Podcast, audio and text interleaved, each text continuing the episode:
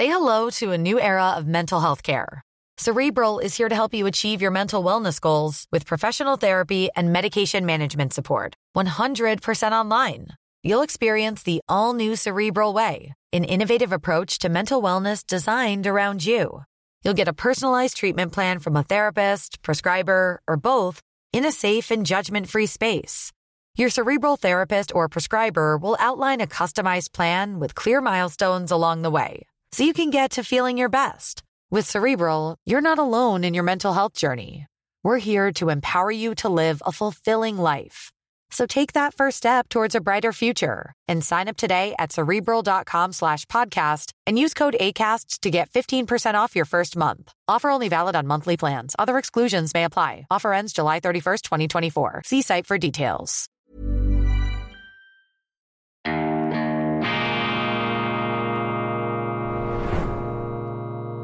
Diese Ausgabe von Weltwoche Daily wird Ihnen präsentiert von Kibun, dem Schweizer Pionier für gesundes Gehen und Stehen.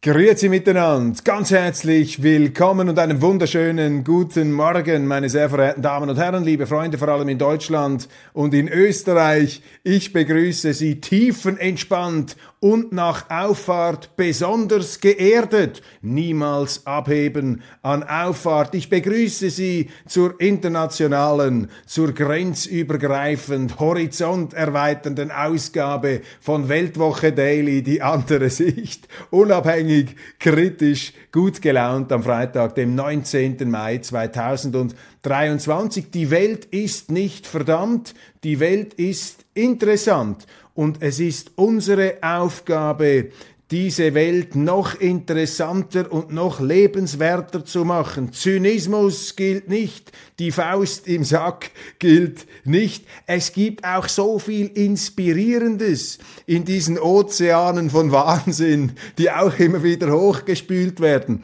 Und etwas vom Wunderbarsten, das mir in letzter Zeit zu Augen gekommen ist, ist folgendes Zitat mir zugeschickt von einem Zuschauer von Johannes aus Solingen. Wunderbar, ein Goethe-Zitat, Faust 2. Und dieser Goethe hat nun also rasiermesserscharf vorausgesehen oder beschrieben, was im Grunde immer noch die Situation ähm, darstellt, wenn wir die Zeitungen lesen oder die äh, Fernsehprogramme uns zu Gemüte führen. Ein wunderbares Zitat zum Herdentrieb des Menschen. Achtung, Goethe, Faust 2. Und auf vorgeschriebenen Bahnen zieht die Menge durch die Flur, den entrollten Lügenfahnen folgen alle Schafsnatur. Wunderbar. Und diese Schafsnatur, meine Damen und Herren, die steckt natürlich in allen äh, von uns drin, auch in mir. Wir sind natürlich soziale Wesen. Wir sind genetisch harmoniesüchtig. Wir lassen uns immer wieder gerne vereinnahmen von der Menge, weil das natürlich auch der bequemere Weg ist. Ist ja viel anstrengender, etwas zu sagen, was die anderen nicht hören wollen. Aber das ist die Essenz, das ist die Grundlage des äh, Lebens letztlich, des Fortschritts. Nur tote Fische schwimmen mit dem Strom. Auch ein berühmtes Zitat. Ich wiederhole Goethe, wunderbar, Faust 2. Und auf vorgeschriebenen Bahnen zieht die Menge durch die Flur, den entrollten Lügenfahnen folgen alle Schafsnatur. Dem müssen wir widerstehen, meine Damen und Herren. Diese innere Schafsnatur, die zum Menschen gehört, die auch positive Eigenschaften hat, nichts gegen Schafe.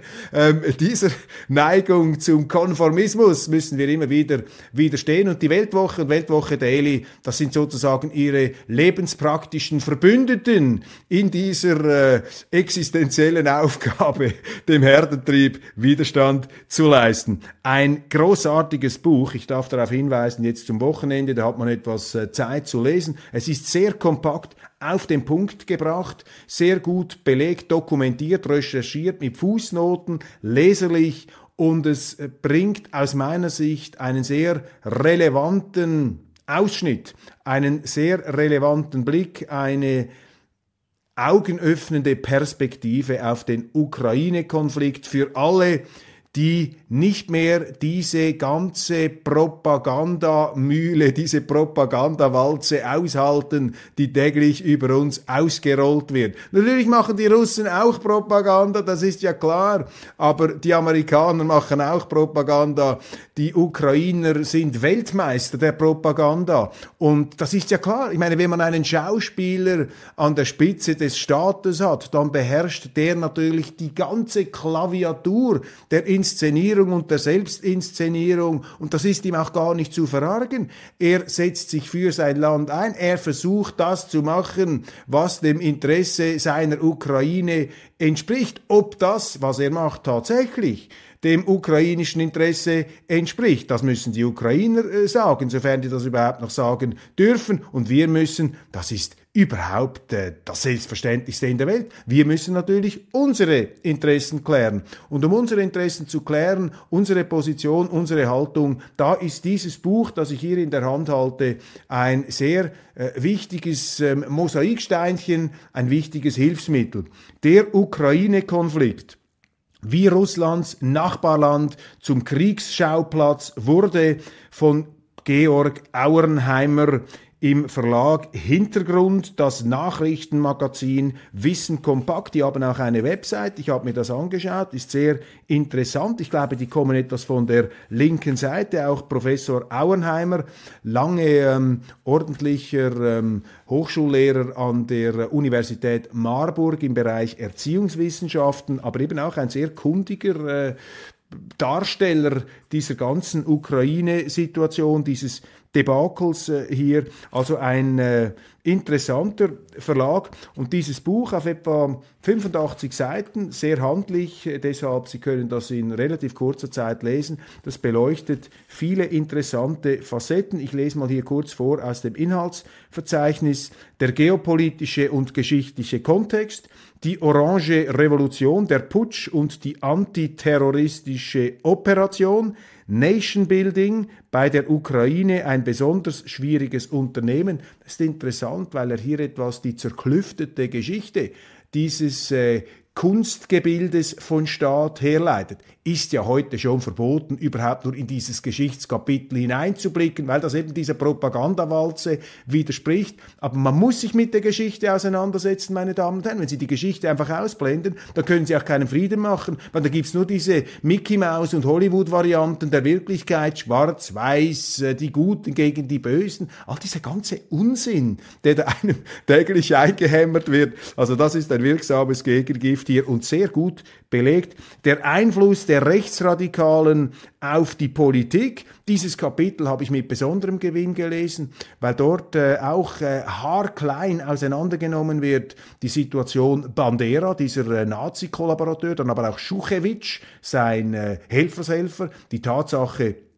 der Denkmäler, die da errichtet wurden, diesen äh, Schergen und auch die Denkmäler, die abgeräumt wurden in der Ukraine von russischen Schriftstellern zum Beispiel. Also das ist ähm, sehr, sehr instruktiv. Davon bekommen wir sonst in unseren Medien überhaupt nichts zu lesen. Dann ebenfalls, also ein Höhepunkt nach dem anderen in diesem Buch, ein Angriffskrieg, aber kein Vernichtungskrieg.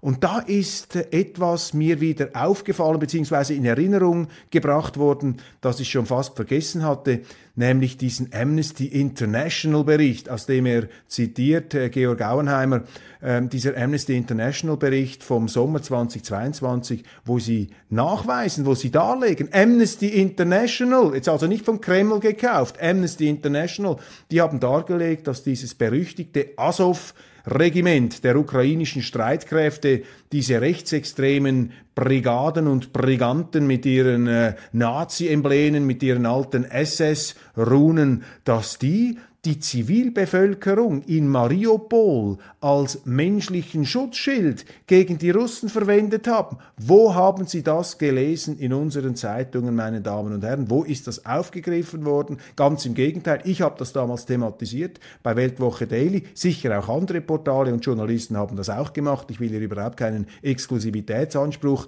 erheben, aber äh, ich kann mich erinnern, damals ist vor allem Amnesty International, International unter Druck geraten, um möglicherweise Weise, bitte überprüfen Sie das, ist sogar ähm, der Chef oder die Chefin ähm, unter Druck gekommen und musste vielleicht sogar zurücktreten. Das ist allerdings ohne Gewähr gesagt. Ich zitiere hier aus dem Papierkorb meiner Erinnerungen. Schauen Sie da selber noch einmal nach. Verlierer und mögliche Gewinner, Zeitenwende. Dies also ein paar äh, Skizzen aus dem Inhalt der Ukraine-Konflikt, wie Russlands Nachbarland zum Kriegsschauplatz wurde, von Georg Auernheimer hier dieses äh, sehr handliche und äh, lesenswerte, informative Büchlein, das man einfach äh, so an einem Wochenende ähm, zur Kenntnis nehmen kann und man ist dann besser gerüstet für diese Diskussionen. Denn das ist mir aufgefallen, ähm, als ich wieder ähm, in die Schweiz zurückkam, nach Deutschland, nach meiner Moskau-Reise. Mein oberflächlicher Eindruck, bitte, sehr subjektiv, kann auch falsch sein. Mein Eindruck ist, dass man in Russland jetzt mit den Leuten am Tisch offener über diesen Krieg reden kann als hier, wo einfach so eine Art Befangenheit in der Luft liegt. Fast so etwas wie imaginäre Messer schwirren da herum und wehe, sie benutzen ein falsches Adjektiv oder wehe, sie dokumentieren nicht ihre porentief reine Gesinnung, indem sie etwa 300 Mal pro Satz sagen, das ist also ein völkerrechtswidriger Angriffskrieg und ich verurteile natürlich auch, was Putin macht. Ich finde es ganz schlimm, was die Russen sagen, aber meine, ist ja auch schon völlig krank, dass wir solche Sprachmonstern da einbauen müssen, dass wir sozusagen unsere Unschuld äh, zuerst einmal erklären müssen, bevor wir etwas sagen. Das allein, die Notwendigkeit, dass man das spürt, das zu sagen, ich spüre die auf jeden Fall. Vielleicht bin ich auch da zu wenig selbstbewusst, aber ich spüre diese Erwartungshaltung, ich spüre diese Messer, diese Schießschartengesichter und Schießschartenaugen äh, in der Atmosphäre, wenn ich hier an Tischen sitze und nicht einfach nur mit ideologischen Gegnern oder so, sondern mit, mit um, um, umfassenden ähm, quasi Kollegenkreisen und Freundeskreisen. Und diese Befangenheit, diese engen Unterhosen, die man da äh, richtig gehen, die sich einem da aufnötigen wollen, diese engen Unterhosen, das habe ich in, äh, in Russland so nicht erlebt in den wenigen, ähm, an den wenigen Tagen, an denen ich dort war. Und ich bin mir natürlich auch bewusst, sehen Sie, jetzt kommt auch wieder der Disclaimer, ich bin mir natürlich bewusst, dass man in, äh, in Russland nicht alles sagen äh, darf, was man sagen will. Aber seien wir mal ehrlich, wie frei ist denn eigentlich noch die freie Rede im Westen in Deutschland, wo wir von äh, Prozessen hören gegen Leute, die einen Angriffskrieg verharmlost hätten. Ich habe ja entsprechende Fälle hier vorgetragen. Wir haben äh, den Fall Julian Assange. Ähm, unglaublich, äh, eine Unmöglichkeit, wie dieser Mann im Grunde fertig gemacht wird, da in einer Art äh, Zermürbungshaft gehalten mit Strafandrohungen drakonischer Art. Oder nehmen Sie diese Kritik auch an meiner Moskau-Reise, an meinem Gespräch mit der vom Internationalen Strafgerichtshof in Den Haag angeklagten Kinderbeauftragten der Russischen Föderation mit Maria Aljova Belova. Äh, da haben sich einige Journalisten, auch Prominente, Jan Fleischhauer, unglaublich empört, dass man mit denen überhaupt redet und dass man mit denen spricht und wie man mit denen spricht und das müsse doch viel kritischer sein. Ja, das kann man ja schon sagen. Aber wo sind eigentlich die kritischen Interviews mit Zelensky und mit den Ukrainern? Und diese ganze Empörung, diese Vorverurteilung, diese routinierte, professionelle, institutionalisierte Empörung und die Vorverurteilung gegen diese Kinderbeauftragte, ähm, die ist doch auch zutiefst unrechtsstaatlich. Das sind eben die Gerichtshöfe der Moral. Was wollen uns diese Empörer da und diese Empörten mitteilen? Dass wir diese Russen, diese Angeklagten gleich an die Wand stellen sollen, dass man nur schon mit ihnen redet, äh, sich dadurch mitschuldig macht mit einem Verbrechen, das noch gar nicht bewiesen ist. Meine, meine Damen und Herren, wir müssen schon aufpassen, wie hier die Gesinnung, wie hier die Moral, alles zerätzt und verrätzt, wie alles verpolitisiert wird, wie eben der Rechtsstaat ins Rutschen gerät. Und da muss man Widerstand halten, äh, Widerstand leisten, da muss man dagegen ähm, halten und mit ähm, entsprechenden mit den äh, entsprechenden Argumenten eben äh, äh, ja, äh, eine andere Sicht, eine andere Perspektive öffnen können. Die Skandaltruppe der deutschen Ampel ist ja wunderbar, wie jetzt alles ans Licht kommt. Diese Heiligen und Scheinheiligen und Pseudoheiligen, diese Grünen, diese Weltretter, die angemaßten, denen äh, wird jetzt schon auch etwas, äh, die werden jetzt etwas die Hosen abgezogen, äh, sofern sie noch Hosen anhaben. Äh, diese Grünen jetzt mit dieser gleichen Affäre. Da hat sich einiges getan in der letzten Zeit. Wirtschaftsminister Robert Habeck musste seinen Staatssekretär Robert Greichen in die Wüste Liste schicken. Dieser grüne Beamte war von 2021, ich will da nichts Falsches sagen, bis jetzt Staatssekretär im Bundesministerium für Wirtschaft und Klimaschutz. Er wirkte als Wärmepumpengeneral, obwohl Deutschland gar nicht genügend Strom hat für all diese Wärmepumpen und die Wärmepumpenfirmen, die Deutschen, die jetzt hätten aufblühen sollen in dieser fantastischen grünen äh, Wende, in dieser, äh, in diesem Wirtschaftswunder der Einbildung, in diesem äh, fiktionalen, diesem Potemkinschen Wirtschaftswunder, dass da die Grünen an die Wand pinseln. Dieser ähm, Wärmepumpengeneral, der äh, muss jetzt gehen. In Deutschland, das ist Ihnen bekannt, ab 2024 dürfen nur noch Heizungen eingebaut werden, die zu 65 Prozent mit erneuerbaren Energien betrieben werden. Das ist eine absolute Illusion und das führt bundesweit zu Frieren dank Habeck, Frieren dank Habeck und es führt zu Hamsterkäufen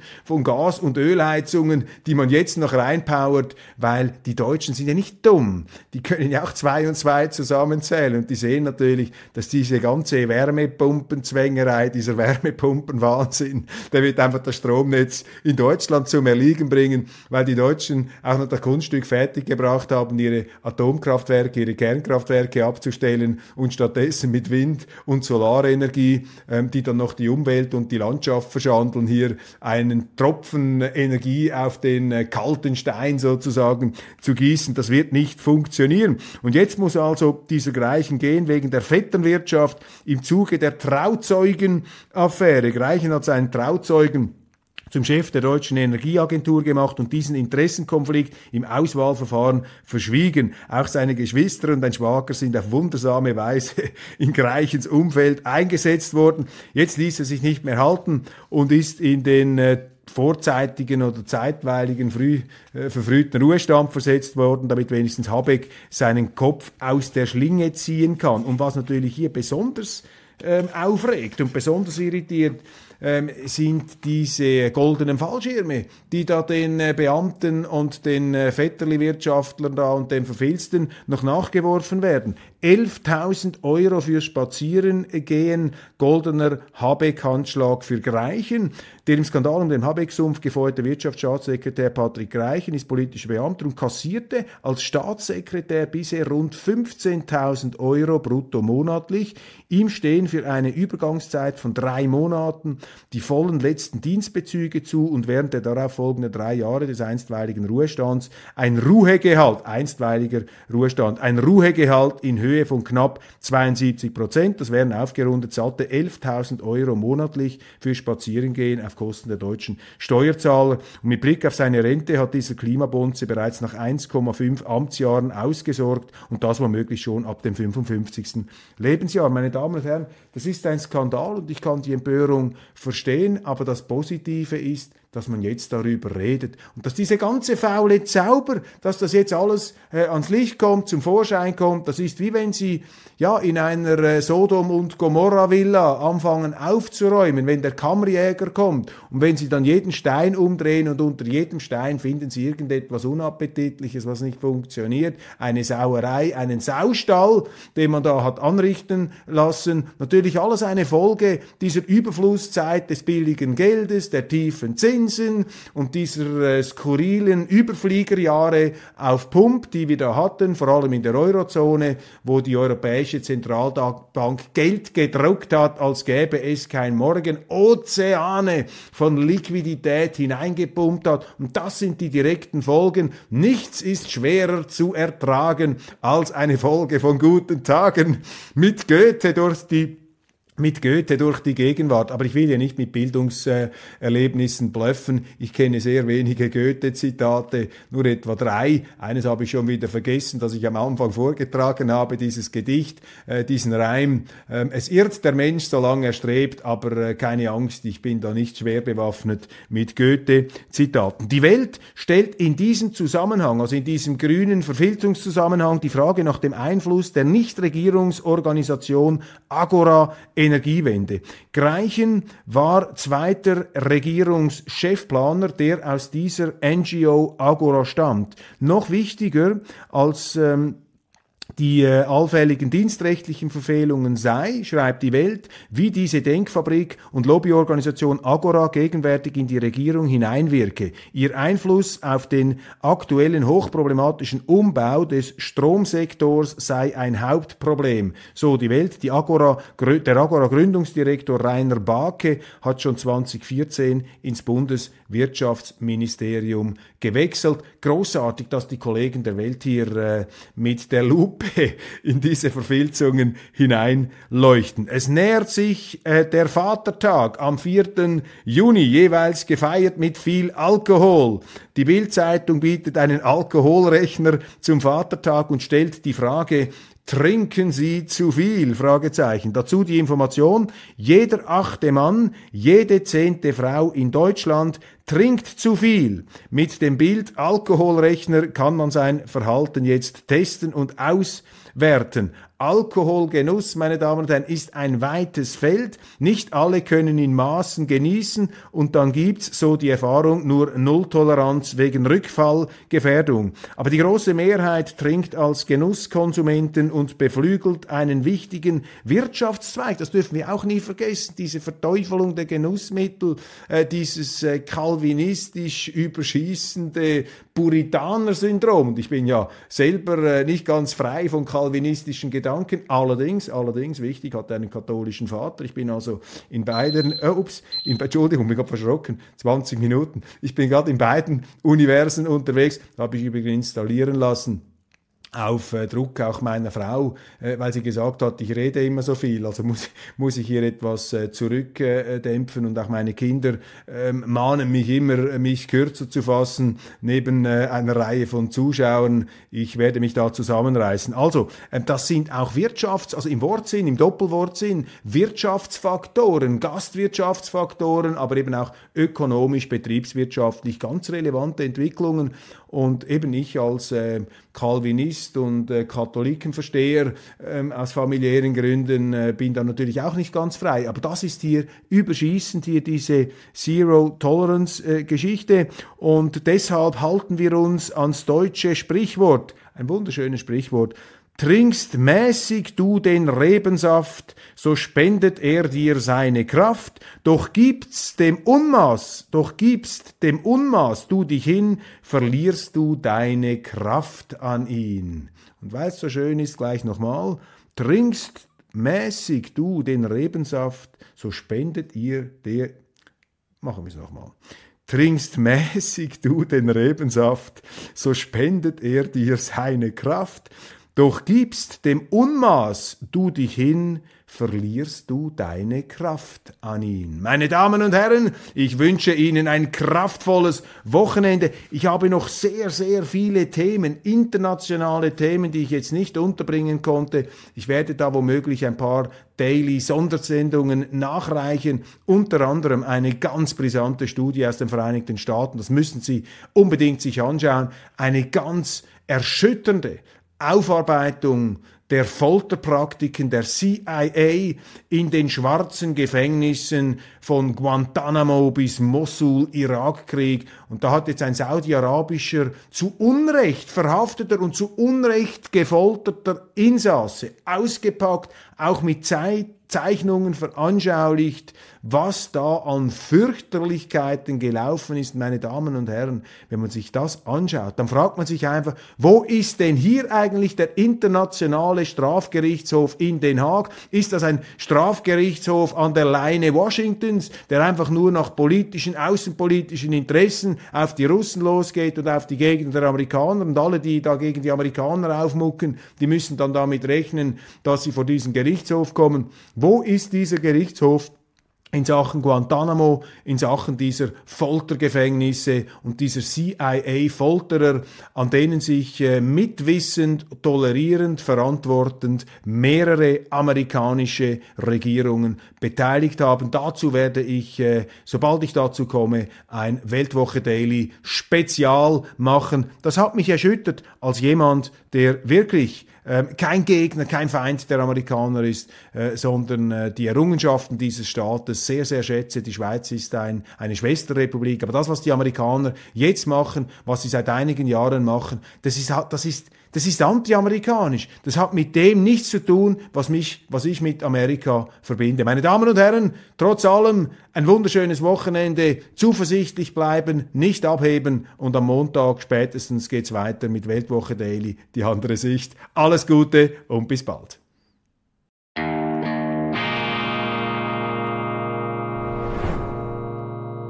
Diese Ausgabe von Weltwoche Daily wird Ihnen präsentiert von Kibun dem Schweizer Pionier für gesundes Gehen und Stehen.